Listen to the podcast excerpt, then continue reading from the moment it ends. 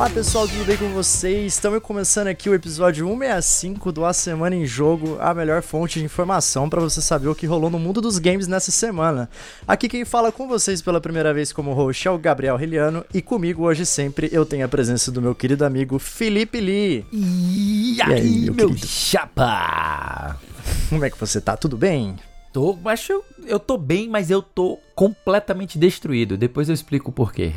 ah, maravilha. Então é isso aí. Fica ligado que no episódio de hoje a gente vai ter Unity dá um infarto nos desenvolvedores e depois de repercussão extremamente negativa, manda um foi mal, tava doidão. Provando que a acessibilidade é a grande parada em games, um jogador cego vence corrida em Forza Motorsport. A greve de Hollywood pode afetar o mercado de games e o sindicato de atores já está estudando o caso. E mais uma vez a Embracer Group quer aumentar o seu capital no bolso e pode ser às custas da Gearbox.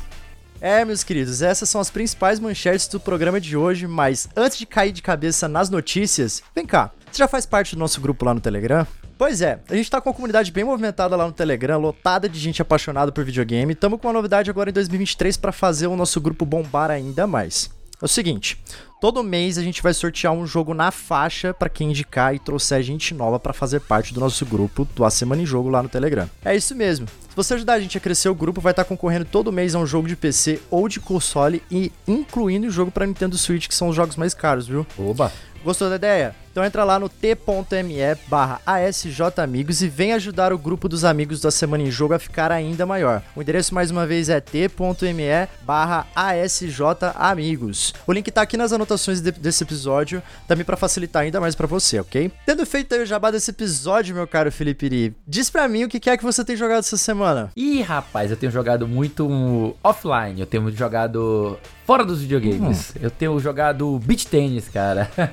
beach tênis, né? Um jogo da vida. Um jogo, né? um jogo da um vida. Jogo... Cara, semana passada foi a primeira etapa do Campeonato Cearense de Beach Tênis. E é eu resolvi me aventurar, né? Eu não iria participar dessa vez, eu não pretendia participar em 2023, é. né? Mas aconteceu de que um querido, que é o Alberto, né? O, o Beto, do grupo BR Hunter, é um grupo de gestão condominial, né? Ele chegou para mim e perguntou se eu queria jogar, se eu poderia jogar com o filho dele. É, eu disse assim, ah, não vou participar, mas eu posso. Aí ele perguntou se eu ia participar do, do, do, do Cearense, né? Ele começou chegando perguntando se eu ia participar. Eu falei, não, eu ainda. Esse ano eu acho que não vou participar, não. E aí ele, por quê? Aí eu, cara, é porque eu não sei se eu tenho um nível ainda e é meio caro, né? Tipo, é, é pra vocês terem uma ideia, é 150 reais a inscrição no campeonato, né? Então, Caramba. É um pouquinho salgado, né? Daí ele disse, cara, se eu te hum. patrocinar, se eu, se eu te mandar, se eu for o seu patrocinador aí, eu, que delícia. Você joga com meu filho? O filho dele tem 11 anos e também é um colega de treino lá na arena onde eu treino. Daí eu disse, Legal. ora, por que não? Tô fazendo nada, vamos nessa. E, e deu tudo certo. Então a gente começou na quinta-feira, na semana passada, jogamos duas partidas dentro da fase de grupos e uhum. olha só, nós ganhamos a nossa primeira partida, foi 6 a 4 foi suado, mas Sim. nós perdemos a segunda partida de 2 a 6 né? Então a gente, ah. a, a gente já poderia ficar triste? Não, porque o que aconteceu é que a dupla que a gente venceu no primeiro jogo também perdeu anteriormente, né? Então eles tinham perdido uhum. de uma dupla inicialmente e quando a gente foi jogar, a gente já tava. O segundo jogo a gente já jogava independente de ganhar ou não, a gente já estava classificado na fase de grupos, né? Então, maravilha. Domingo nós tivemos o jogo da fase eliminatória. Mas aquela coisa, né? Eu tenho 37 anos, eu tá jogando com a criança de, de 11 anos. E daí é, é um campeonato. às vezes não bate muito, não, né? Não, é nem isso. É, a questão é que num, num jogo, numa num campeonato como o Cearense, né? Que você vai ter uhum. muita gente querendo já iniciar a sua carreira como atleta amador, né? Então você vai ter muita gente uhum. de todas as idades. E daí o, a nossa primeira partida já foi com dois adultos, né? Então uhum. já era uma coisa que gerou tanto uma pressão em mim, porque como adulto eu precisava é, auxiliar e ao mesmo tempo ter ser a mente de estratégica da, da dupla, né? E, e também ser eficiente nas minhas jogadas, nas minhas próprias jogadas, né? Como também tinha a segunda pressão que era em cima dele, né? Porque quando você tem um jogo com duas pessoas em que um dos times, o outro lado, percebe quem é o jogador mais fácil, né? Que é o jogador mais fraco, eles tendem a centralizar e focar o jogo naquele jogador. Então, o jogo muito focado nele me deixou muitas vezes, uh, tipo, querendo participar, sabe? Muito tempo uhum. eu tava vendo ele jogando e nas outras me preparando para uma possível resposta para mim, mas a bola sempre voltava para ele e às vezes quando chegava para mim, eu estava afobado querendo fazer alguma coisa, querendo definir o ponto, querendo terminar aquele ponto pra gente ir avançando e acabava cometendo mais erros por conta dessa pressão, né? Então, assim, foi uma experiência maravilhosa. Aí eu te digo, foi uma experiência uhum. maravilhosa. Não foi meu primeiro torneio, eu já participei de outros torneios aí ao longo do ano de 2023, mas esse foi o meu primeiro cearense e vai ficar marcado, não só por ter sido com um companheiro mais novo, muito bem-humorado, muito divertido, muito gente boa. Legal. Pois é, como também foi, foi isso aí. É isso, meu Valeu querido. a experiência, então. Valeu demais, você não valeu demais, você não tem noção de como ah, valeu. coisa linda. Mas e você, meu querido Gabriel? O que, que você Ih. andou jogando aí nessa semana que passou? Me conta aí, vai Olha, lá, divulga aqui nessa... para o grupo. eu tenho jogado muito monotonia, para quem não sabe aí, eu tô fazendo a parte de relações públicas do GDH Studio, então eu tive que fazer a parte do press kit, então toda essa parte de relação, né, com marketing, né? Então, ultimamente o meu foco está sendo com monotonia, então se você não conhece monotonia, só joga lá, monotonia na Steam. Dá uma pesquisadinha, eu vou deixar no, no colo de vocês essa informação aí, tá? Mas eu também estive jogando Death Stranding, né? Pela primeira vez eu tô com o PS5 aqui ainda emprestado, que já tá quase virando mouse campeão. é... Quase três meses já. é, eu dei uma pausa da minha saga de Final Fantasy, que inclusive uh. na semana que vem vai ter o, a orquestra, né? É. E, mas Vou tentar jogar mais um pouquinho essa semana, mas estive jogando Death Stranding, né? E me arrependi muito de não ter jogado antes, porque eu percebi que muitas das temáticas que são discutidas ali no jogo vão de encontro com o que eu produzi no meu TCC na época do direito, né? Sobre uberização do trabalho, diminuição dos direitos trabalhistas no neoliberalismo econômico. Olha! Então, assim, é, eu, me, eu, eu, vejo muito dessa parte de relação com a parte de entrega, né? Com os entregadores dentro do jogo serem detentores dos meios de produção ali, tipo, tendo toda a tecnologia a favor deles para fazer essa, essa ligação entre as pessoas e sobre as entregas também. É uma temática que eu, que eu tô gostando bastante dentro do jogo, né? E Kojima, né, gente? Não tem nem o que falar. Ih, rapaz. Porém, temos né, um fanboy de gente... Kojima aqui, ó. Denúncia, temos, temos um, um fanboy. fanboy de poucas coisas, porque eu ainda vou jogar Metal Gear Solid, a minha próxima franquia que eu vou jogar, isso aí não tem, é indiscutível. Sim, Metal senhor. Gear Solid, e o senhor está convidado a fazer o backseat para mim dessa, ah, dessa coisa maravilhosa. Farei com todo prazer, cara. Então vamos começar agora com o nosso primeiro bloco de notícias, né? Vamos é, dar uma pausinha aqui e a gente já volta, beleza? Beleza.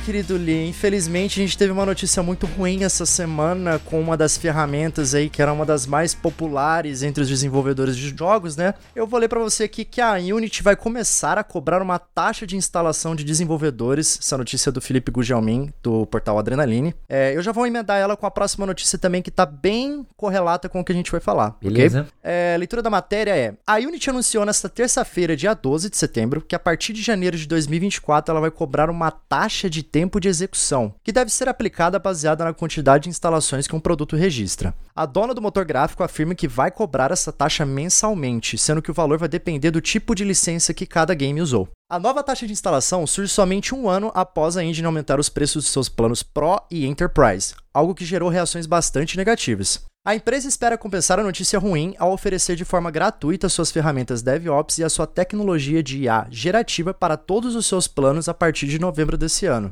É, poderia ter ficado por aqui, mas como algo que repercutiu negativamente dentro da comunidade, a gente tem um follow-up. Né? Absurdamente negativo. A gente tem um follow-up que é o seguinte: a Unity veio a público se desculpar pela confusão causada pela política de taxas e promete alterações. Essa continuação da notícia foi escrita pela Saori Almeida, do portal do Jovem Nerd.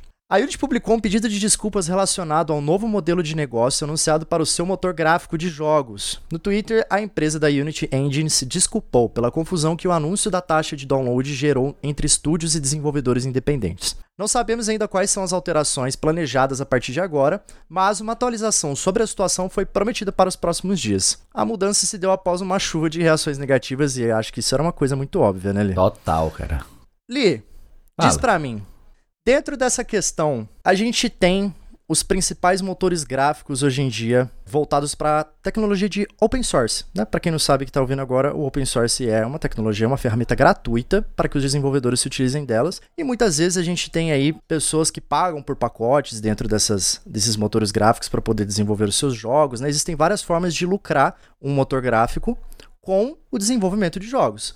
Você acha que faz sentido, Lee, essa cobrança, ou você acha que existiria alguma outra forma da Unity estar tá lucrando em cima disso? O, o que, que, vem na sua cabeça quando você vê uma medida dessa sendo tomada por uma, uma, uma uma medida dessa sendo tomada por um motor gráfico que é tão bem estabelecido dentro do mercado? Cara, primeiramente a gente tem que lembrar que todas essas empresas, elas não fazem o produto delas de graça, obviamente, né? Então, elas não vão desperdiçar, gastar um, inúmeros uh, cifras, né, para desenvolver um motor gráfico que vai estar tá aberto ao uso, sem, uh, obviamente, ela cobrar algo em retorno. Então, todas elas já têm uma espécie de plano, né, como a própria notícia diz, que tem o Pro e tem o Enterprise, que são justamente para que você que é profissional de criação de jogos, você possa já ter um produto adequado às suas necessidades. Salvo engano, aqui também não tem, não tá falando na notícia, mas tem um, modelo chamado, um plano chamado Standard, né, hum. o padrão, que ele é o que a maioria dos indies acaba utilizando,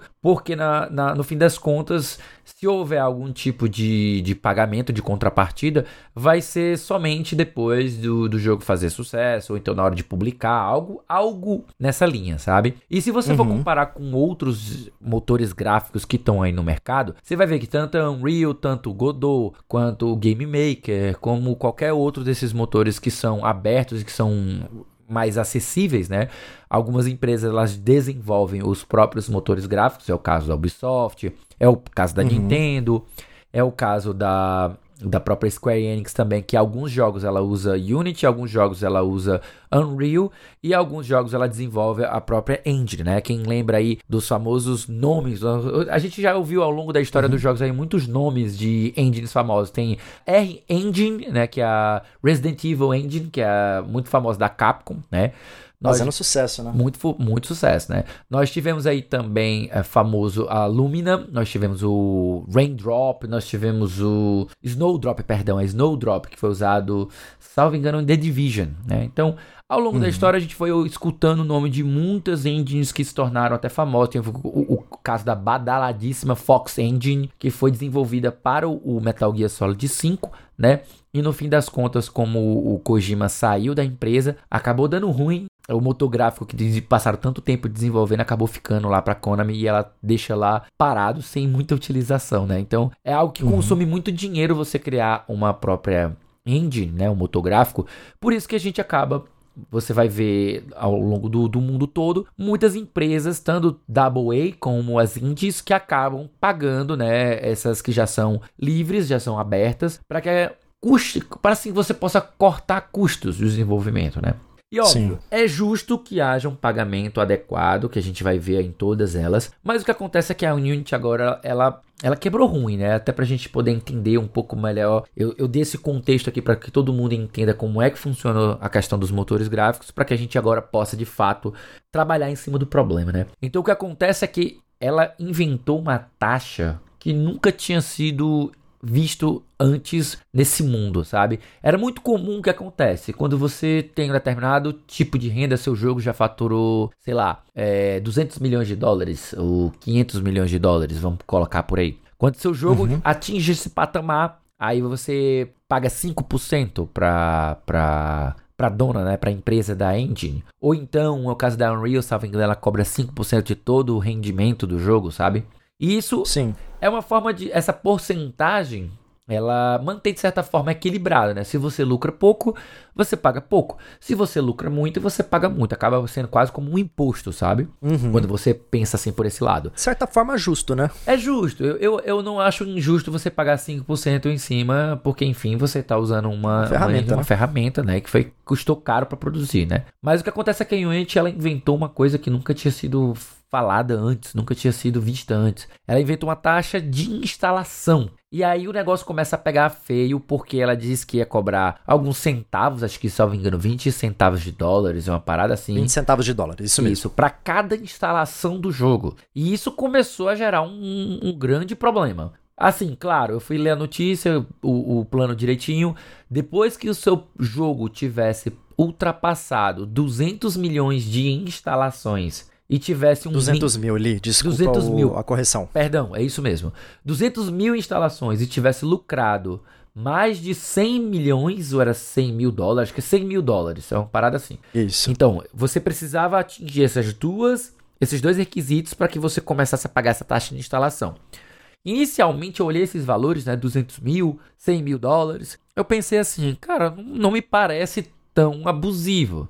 É porque você só vai cobrar da empresa depois que ela é, já tiver atingindo esse nível. Só que aí eu pensava que era justamente a instalação única. né? eu comprei e eu instalo o jogo aqui. Mas não. Sim. Quando eu comecei a ver ó, e entender melhor a situação, é por instalação e ele, ele estaria contabilizando é, reinstalações. Então, se você instalou e você desinstalou, instalou de novo, já é outra cobrança. E isso começa a abrir brecha para, por exemplo, é, usuários que estejam insatisfeitos com determinado jogo, eles possam ficar instalando, instalando, instalando, instalando, para gerar mais instalações, aumentar, inflar esses números e prejudicar um estúdio. Ou então você ter o caso de jogos como o Free to Play, né, que tem milhões de instalações e nem sempre ele tem uma rentabilidade autossuficiente. Ou então até tem, mas ela não não condiz com a quantidade de instalações que são feitas, sabe? Você tem aquelas baleias que são os caras que pagam muito valor, mas a grande maioria dos usuários não, não, não gosta de gastar muito em jogo free to play, né? É. Então é, é meio que isso, né? É Inevitável, como a gente viu. E tá aí, né? A, a, a Unity teve que voltar atrás e prometer que ia fazer alterações. E você tá É, acompanhando essa parte? acaba... Eu tô acompanhando. Isso acaba abrindo margem também até para usuários de serviços de streaming, né? Então a gente não sabe como seria a instala- instalação em serviços como Game Pass, né? Ou algum outro, alguma outra plataforma de download. Mas, inclusive, isso aí gerou uma repercussão negativa tão forte que a Unity ela cancelou um, um prédio inteiro é, essa semana passada, fechou dois escritórios também por causa do- das declarações do John Ricciello, né? Aham. E gerou muitos memes também, né? Teve uma galera que tava surfando muito na, nessa onda, principalmente as outras engines. Eu gostei muito do papel que a Godot, né? Que era uma engine até então desconhecida por uma galera, ela, ela conseguiu um, um certo destaque também, que é, um, que é uma das engines mais é, abertas, assim, pro público de desenvolvedores me- mesmo. E teve inclusive a OP Games, infelizmente ela trabalha muito com essa parte de Web3, né? Que entra blockchain, NFT, mas ela fez uma doação de 100 mil dólares, reforçando essa, esse compromisso com o desenvolvimento gratuito de jogos, né? Apoio aos desenvolvedores indies. Eu espero que realmente, né, essa, essa discussão ela penda mais pro lado do, do- de qual é o benefício, né, para os desenvolvedores, para a gente ter jogos novos desenvolvidos com apoio, né? Porque nunca é um suporte voltado para favorecer quem está fazendo os jogos ou para o consumidor, né? É sempre uma questão de lucro. A gente vê que sempre tem alguma movimentaçãozinha ali trazendo para o lado um pouco mais do capital, mas Vamos mudar agora um pouquinho, a gente vai falar de acessibilidade agora, diferentemente da Unity. A gente tem uma notícia maravilhosa que, como sempre, a Microsoft protagonizando episódios de acessibilidade nos seus jogos, né? Dando uma aula com relação a isso. A gente tem acessibilidade é tudo. Jogador cego vence corrida em Forza Motorsport com recurso Blind Driving Assistance, né? Ou Blind Driving Assist. A, a notícia do Gabriel Salles, da IGN Brasil, vou ler agora para vocês. Nessa segunda-feira, o youtuber e criador de conteúdo de games Steven Saylor, que tem cegueira e compartilha em seu canal a sua experiência com os jogos, postou um vídeo no qual mostrou a sua primeira vitória em Forza Motorsport. O Saylor como ele é conhecido, que teve acesso a uma versão de teste do Forza, tem um tipo de cegueira que faz enxergar somente vultos e borrões, mesmo a curtíssimas distâncias, já compartilhou diversos vídeos nos quais mostra sua experiência com vários jogos e o quanto o recurso de acessibilidade para pessoas com cegueira são imprescindíveis para ele e outros jogadores. No vídeo em questão, o Steven mostrou um vídeo da sua gameplay utilizando todos os recursos de acessibilidade do jogo, com destaque para o Blind Driving Assist, que fornece por áudio uma série de orientações para os jogadores cegos não apenas conseguirem manter o carro na pista, como também competirem em nível alto bastante para ganhar corridas, conforme o próprio youtuber destacou em vídeo. Ali, eu comentei com você que a Microsoft ela sempre tá dando um show aí de acessibilidade nos jogos, então a gente tem visto aí nos últimos anos o protagonismo dela com, com essa questão da assistência mesmo. Forza, inclusive, ele concorreu, se não me engano, algumas categorias na, na última TGA. Você acha que está sendo recorrente esses episódios de acessibilidade? É, você acha que é algo comum, que é algo que finalmente está se tornando popular? Você acha que a gente tem um caminho muito longo ainda a seguir para poder popularizar esse tipo de gameplay para as pessoas que, que possuem essas deficiências? Como que você está enxergando esse cenário? Como que você enxerga essa notícia primeiramente? Como é algo que a gente tem que comemorar muito? Ou a gente tem que segurar o pé um pouco? O que, que você acha nisso? Olha, independente de qualquer coisa, eu sempre acho que a gente tem que comemorar quando a gente tem avanços em a questão de acessibilidade. Até porque se a gente for parar para pensar de uma forma mais lógica e não só lógica, mas também financeira, a gente acaba sendo meio caindo num pensamento um pouco mais escroto de que uhum. é uma uhum. minoria muito pequena não representa uma fatia considerável dos consumidores. Então, todo o investimento, o tempo investido em recursos de acessibilidade, ele não necessariamente vai ter um retorno financeiro que, digamos, compense ou que seja talvez compatível com todo o esforço que é necessário, né? Então aí, uhum. de qualquer maneira, a gente tem que, de certa forma, parabenizar, né, e agradecer e da mesma forma comemorar, celebrar todas as vezes que alguma empresa grande ela toma esses passos para que ela avance a questão da acessibilidade, porque todos nós sabemos, quando se uhum. trata de um, de um grupo indie, né, de, um, de um, uma empresa indie, os recursos que elas têm torna um pouco mais difícil elas despenderem mais tempo e recursos para justamente desenvolver essas ferramentas. E ainda assim a gente chega a ver com muita frequência em títulos indies algumas questões de acessibilidade. Já quando a gente passa para grandes estúdios, a gente não via isso acontecendo e eles são os que têm mais possibilidade de criar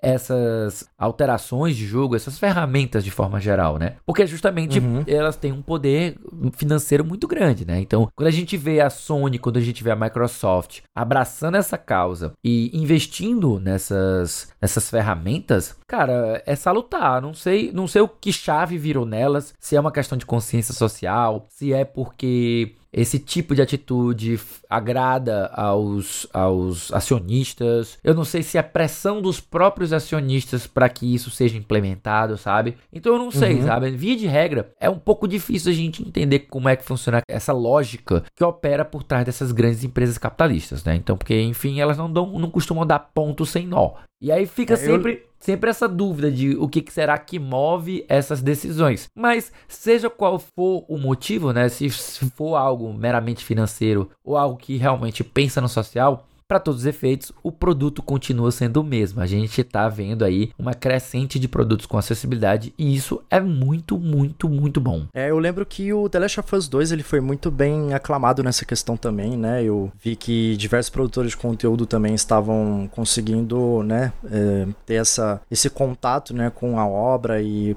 conseguindo aproveitar o, o máximo possível dela ali dentro da, das limitações, né? Uhum. E outro jogo também que repercutiu bastante recentemente com isso foi o Street Fighter 6. Eu não sei se chegou a cair na sua bolha de ali do Twitter ou alguma outra rede social, mas a gente teve um protagonismo muito legal do Blind Wars Vem. Eu não tenho muito contato com a Ivo, né? Eu não, não sou muito ligado em jogos de luta, mas eu fiquei muito feliz porque ele foi um, ele é um jogador cego, né? Ele é um produtor de conteúdo cego também, tal qual o Salo. Ele ganhou uma partida no main stage da Ivo de Street Fighter 6, usando venda, tudo aquilo lá foi maravilhoso, foi uma, uma coisa que repercutiu muito, foi muito emocionante, é um dos vídeos mais emocionantes emocionantes que eu vi em jogos até hoje, assim, o pessoal comemorando. E eu gosto muito de ver quanto a gente. Porque os jogos, querendo ou não, eles acabam sendo um refúgio pra gente, né? Tão, tanto quanto obra de arte.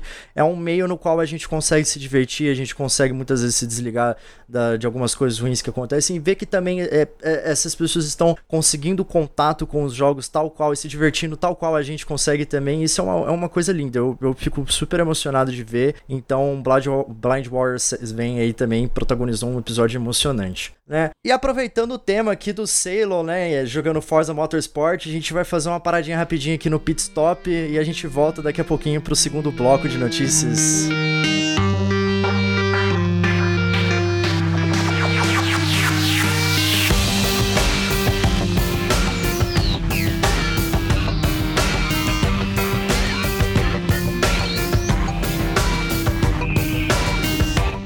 Nossa pausa aqui deve ter passado 5 segundos para vocês, mas a gente ficou aqui, já foi tomar um café, comer um pedacinho de bolo, né, Li? Já voltamos Ai, aqui para falar agora. Estamos aqui para comentar agora as notícias do segundo bloco e a gente vai começar aqui com uma notícia não muito boa, né, em contraste com a última que a gente viu. E temos aqui será? uma greve, será, Li? Que temos uma greve de atores de Hollywood a próxima notícia é a seguinte: greve de atores de Hollywood pode se estender contra empresas de videogame. A notícia é da Eva Rothenberg, da CNN Brasil. O Conselho Nacional do Screen Actors Guild, SAG-AFTRA, que é uma sigla em português significa Sindicato dos Atores e Federação Americana de Artistas de Televisão, está articulando seus membros para estender a greve contra fabricantes de videogames antes da retomada das negociações no final deste mês. O contrato inicial do sindicato com grandes empresas de videogame o acordo de mídia interativa, estava previsto para expirar neste outono nos Estados Unidos. Contudo, o SAG-AFTRA afirmou nesta última sexta-feira, dia 1 de setembro, que buscou prorrogar o acordo e que, abre aspas, negociou com as empresas os termos críticos que os membros precisam, fecha aspas. Abrindo aspas novamente, nós temos o seguinte comentário: Mais uma vez enfrentamos a ganância e o desrespeito dos empregadores. Mais uma vez, a inteligência artificial está colocando os nossos membros em risco de reduzir as suas oportunidades de trabalho. E mais uma vez, o SAG-AFTRA está enfrentando a tirania em nome dos seus membros. Fecha aspas. E a fala do Fran, Fran Drescher, Fran Drescher, acho que é assim que fala, o presidente do sindicato, em um comunicado à imprensa. Embora uma autorização de greve não desencadeie efetivamente nessa paralisação, o posicionamento é uma ferramenta útil na negociação, pois o sindicato pode entrar em greve imediatamente caso as demandas não sejam atendidas. Os membros elegíveis do SAG-AFTRA poderão votar sobre a autorização da greve até o dia 25 de setembro. Que coisa gostosa, né, Li? É, cara. A gente tá tendo aqui um anúncio de greve. Você, você é a favor da greve, Li? Eu casos, sempre Li? sou a favor de greve, cara. Não tem uma situação em que eu não seja a favor de greve. Porque, assim, acho que os nossos ouvintes já de longa data já sabem desse detalhe. Mas se você é novo aqui, caso não saiba, eu sou ex-advogado, né? E a minha especialização uma das minhas especializações, quando eu tava me formando, terminando de me formar, na verdade não foi nem especialização, mas é, é o caminho que eu fui seguindo. Foi justamente direito trabalhista, né? E eu sempre vi a importância que existe por trás do, das, dos sindicatos, né? Justamente porque quando você tem grandes indústrias, né? Especialmente como o caso de Hollywood, também temos a dos videogames, nós temos uma frequente situação de, digamos, superpoderes concentrados na mão de de um lado, né? Então, os, as empresas elas têm poder demais porque elas ditam como é que vai ser o mercado. Então, todo mundo quer trabalhar, todo mundo precisa trabalhar para pagar suas contas, né? Especialmente pós-pandemia, né? Nós temos aí o pessoal precisando trabalhar para pagar contas. E o que acontece é que justamente em momentos como esse, as empresas tendem a forçar a barra, né? A demitir pessoas para tentar contratar em salários menores, é, forçar condições de trabalho que são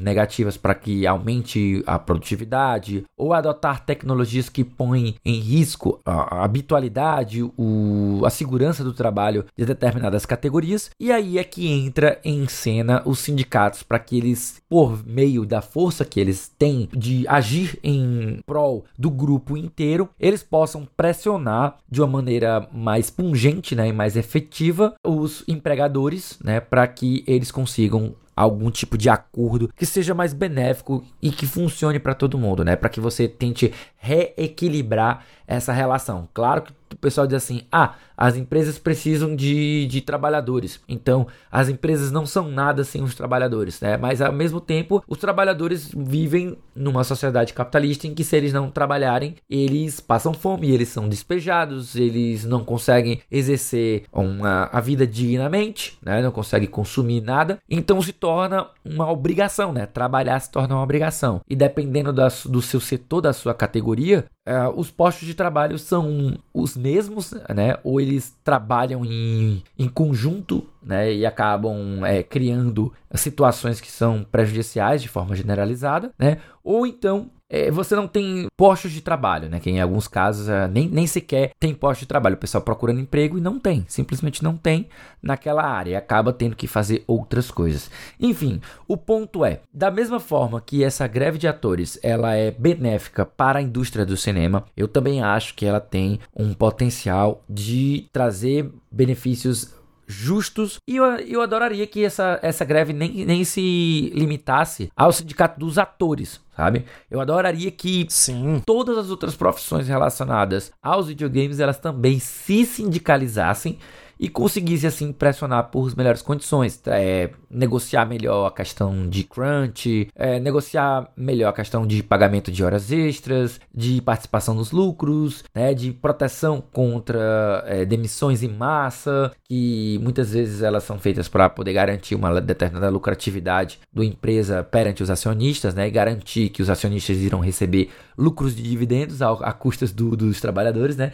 Então é complicado, meu querido. É, é complicado. Eu achei muito curioso, né? Tal, tanto que você pontuou essa relação de que foram os atores, né? A gente tá vendo uma sindicalização mais forte, assim, tomando um protagonismo com relação à greve, vinda de não de desenvolvedores ou de pessoas que muitas vezes estão é, submetidas ao crunch na, na, forma mais massificada possível, né? Como a gente sabe, né? A, essa esteira de desenvolvimento de produção. Eu achei curioso. Achei curioso tá vindo dos atores, né? A gente tem um rancinho com Hollywood ali, mas que bom, né? Que dentro de, de, de, desse, desse sistema, né? Desse, desse ecossistema de, de audiovisual, a gente tá, tá a gente está conseguindo aproveitar uma coisa muito legal, né? É, eu tava lembrando aqui que a gente teve, por exemplo, uma questão muito ruim do Exoprimal, não sei se você chegou a ver, que teve a utilização de inteligência artificial na, no voice acting do jogo, uma coisa assim, tipo de compra de asset que tá na internet ali, eles compraram asset e colocaram para fazer o voice acting do jogo, sendo que assim, como se a Capcom não tivesse aporte suficiente para poder pagar um voice actor, sabe? Então eu fico imaginando esse tipo de situação, o quanto que não deve gerar uma revolta, principalmente por conta conta dessa questão da, da inteligência artificial e de como que seria benéfico para a indústria, além dessa parte dos desenvolvedores, do crunching, a gente ter também essa mobilização dos atores, né? Uhum. Dentro dos jogos. Sem dúvida. E tem uma outra empresa também que a gente já meio que de praxe aqui, eu não sei quanto tempo faz que a gente já tá comentando dela, que ela também não é muito a favor dos desenvolvedores, né? Não é muito a favor dos trabalhadores na indústria ali, que é a Embracer, que é a Ih, protagonista rapaz. da nossa próxima notícia. A gente tem aqui, a Gearbox pode ser vendida ou se tornar independente independente, aponta rumor. A notícia do Douglas Vieira escreveu no Tecmundo, né, na, na Voxel, via Nexperts. Os planos de reestruturação da Embracer Group aparentemente não param com o fechamento da Volition, já que existe a chance da Gearbox também passar por algum processo similar muito em breve. Segundo informações divulgadas pela Reuters, há possibilidade de que a Embracer venda o estúdio de Borderlands. Os relatos apontam que a empresa já estaria inclusive conversando sobre as condições de venda com os bancos Goldman Sachs e Arian Company. Parece até que algumas companhias já demonstraram interesse na compra, mas ainda não foi revelado nada sobre o assunto até o presente momento. Após essa revelação, a Gearbox manda um e-mail para os seus funcionários dizendo que a venda não seria a única solução para a produtora, já que também existe a possibilidade dela se tornar independente. Caramba, a, a gente estava falando na última semana, né, na, na, semana retrasada, se eu não me engano, sobre o fechamento da Volition. Isso. Tudo bem, né? A gente viu que a Volition estava protagonizando um caso de flop com relação a Saints Row. Era uma empresa que, infelizmente, dentro desse sistema, né, do que, que gera o capitalismo dentro do desenvolvimento de jogos, ela não estava atendendo expectativas, né? Isso. né? De certa forma, a gente, apesar de discordar, entendia como mercadologicamente logicamente justificado o fechamento da Volition. Eu queria perguntar para você, Lee, que a gente tem a Gearbox, que é simplesmente a desenvolvedora de uma das franquias mais benquistas da história, apesar de que eu sei que você não gosta muito de FPS, a gente tá falando aqui de Borderlands, né? E eu sou uma franquia muito, eu sou muito fã de Borderlands, tá? Deixando bem claro Nossa, que eu sou que, muito fã de Borderlands. Essa é uma novidade para mim, eu fico muito feliz com isso. Você acha, Lee, que dentro desse caso é uma coisa justificável? Você acha que a Embracer ela tá dando um, um chute fora da área ali? O que, que você acha? Olha, minha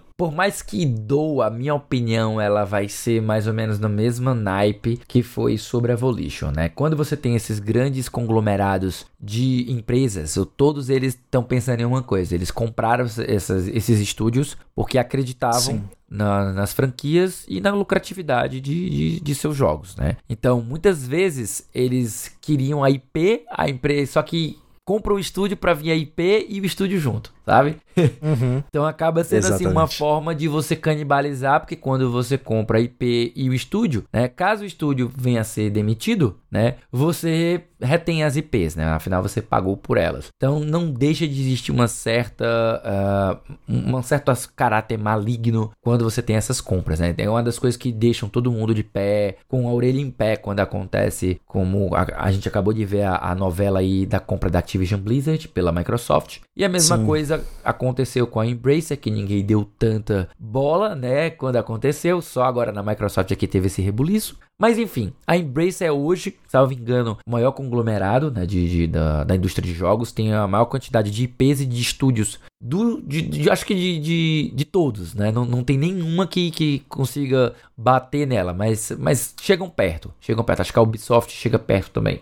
Mas enfim, o que acontece uhum. é que justamente a, a Gearbox, né, a gente não sabe até quando ou até quanto ela ela está gerando de lucro e até quando ela iria se sustentar se ela tivesse continuado independente, né? Então, como ele falou aqui, há a possibilidade deles irem independente, né? Então, voltarem a ser independentes ou, ou irem por, pelos próprios meios, né? Ou mesmo quanto ela está gerando de lucratividade ao ponto da, dela ser vendida, né? Então a questão é, acaba sendo essa. Quem for comprar ela vai querer. É, vai, vai pegar um abacaxi, né? Vai pegar um, um, estúdio que já que tem suas IPs, tem seus trabalhadores, mas também tem a questão que vem. A, a IP já está estabelecida, mas a IP pode ser que ela não esteja lucrando tanto. E isso Sim. é um calcanhar de Aquiles, porque lembra, vamos sempre lembrar, estamos sempre vivendo no mundo capitalista. Então, se as empresas não estão gerando lucro, se os estúdios não estão gerando jogos que sejam de muita lucratividade, eles irão eventualmente quebrar. Isso é uma fatalidade que a gente não tem como fugir, é, é, inevitável. Pois é, eu tinha feito esse comentário justamente porque, na minha visão, tá, eu posso estar totalmente errado, até porque eu não sou, não tenho a especialidade mercadológica para poder falar, né? Até porque a gente também não tem esses dados que nem você comentou sobre o quanto a Gearbox está gerando de lucro ou não. Uhum. Mas a gente teve um, assim, pelo menos na indústria, tinha repercutido muito bem o ano passado o Teen Titans Wonderlands, né? Uhum. É, que é da, da produzido pela é, desenvolvido, foi desenvolvido pela Gearbox e que inclusive a própria Take-Two, né, que é a distribuidora do jogo, tinha falado que foi além das expectativas, né, a, as vendas. Mas, em contrapartida, a gente teve também o New Tales from the Borderlands, que é o jogo mais ou menos voltado ali pro estilo da Telltale, né? Uhum. É da uhum. Telltale, inclusive, esse jogo, uhum. que, que, é a parte mais narrativa, não, não vai muito pro FPS, e que foi um flop de, depois de um investimento gigantesco de, de, de valores aí, então não sei se dentro dessa balança acabou caindo mal pra Embracer, né? Mas, assim, particularmente eu não, eu não gosto de ver esse tipo de desfecho, até porque eu acredito que Borderlands tem um potencial muito forte. Inclusive, eu acho que um Borderlands 4 poderia fazer um sucesso gigantesco dentro do escopo que, que oferece. É um, é um jogo que ele tem um, é um, de um escopo gigantesco, a direção narrativa dele é muito boa, muito engraçado, a direção de arte dele também é espetacular, é algo que a gente nunca tinha visto dentro do, do, dos FPS, assim, essa parte mais cartonizada, uma uhum. coisa linda. E eu espero de verdade que não seja esse o desfecho, né, o fechamento, e sim que vá para algum lado ou que alguma, algum outro conglomerado compre e, e, e, banque um futuro projeto da Gearbox, ou que ela siga um caminho independente de sucesso. Né? A gente sempre quer que os desenvolvedores alcancem o seu sucesso aí dentro da indústria. Bom, é, a gente não tem novidades da Gearbox por enquanto sobre novos jogos, Lee, mas a gente tem novidades vindo essa semana de jogos aqui Opa. no Semana Jogo? Ai, meu amigo, aí essa aí é fácil, como sempre. É só você colar na lista com os lançamentos da semana que vem, que a gente aqui do A Semana em Jogo preparou para vocês para descobrir se tem coisa da Gearbox ou não.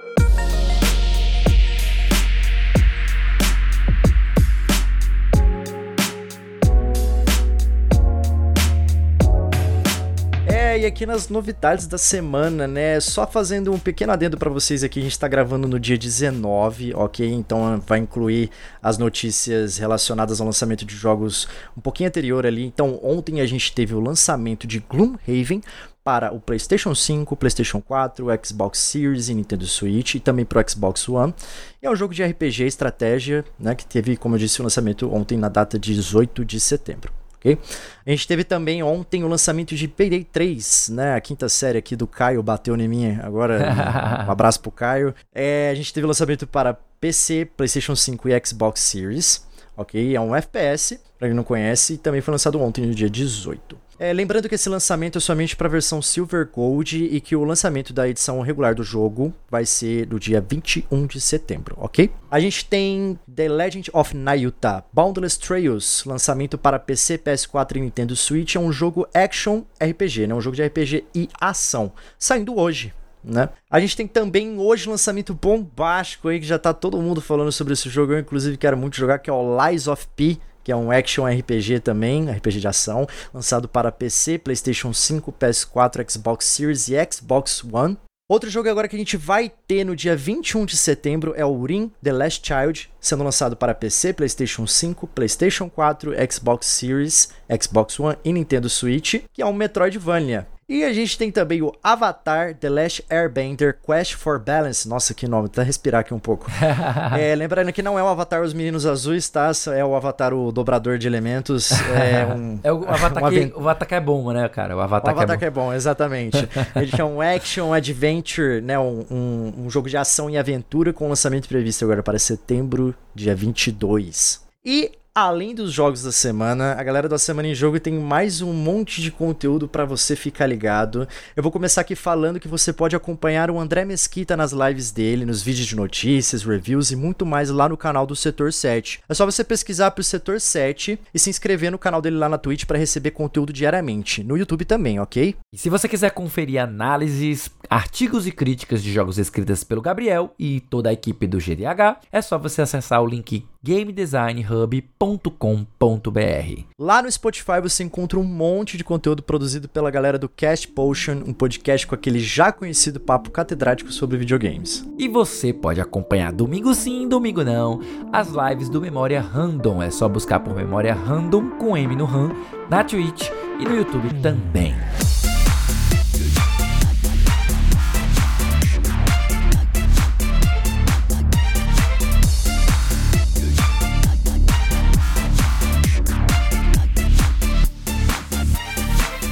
Galera, esse foi o episódio 165 da Semana em Jogo, um pouquinho mais curtinho, eu tava aqui nesse papo super gostoso com o Felipe Lee, e se você ouviu até aqui, olha, muitíssimo obrigado, e se você gostou desse episódio, assina aí o feed do Cash, fica ligado que na semana que vem tem mais. E antes de gente... Opa! Antes, antes, antes, antes de encerrar o cast, a gente deixa aqui o nosso muitíssimo obrigado também ao pessoal do Adrenaline, do IGN Brasil, Tecmundo Voxel, da CNN Brasil, Jovem Nerd, pelas notícias lidas nessa edição aqui do Cash. Deixamos também um lembrete para que você venha participar mais uma vez lá do nosso Telegram e se unir aos melhores amigos da Semana em Jogo. O link é t.me amigos. Estamos esperando vocês por lá, hein? E aí, Felipe Lee, como é que eu faço para te achar nas redes sociais? Vocês me encontram em quase todas as redes sociais como arroba o Felipe Lee. Se você não me encontrar, é porque eu não tô lá. E eu quero agradecer mais uma vez a oportunidade de estar trabalhando como host aqui desse episódio maravilhoso pela primeira vez. Se vocês quiserem me encontrar, é arroba Gabriel Riliano no Twitter e no Instagram, gabrielmora.oliveira. Muito, muito, muito, muito, muitíssimo obrigado mais uma vez para vocês. E no mais, é isso, meus queridos. Até a próxima semana. Um beijo no coração de todos. Até mais.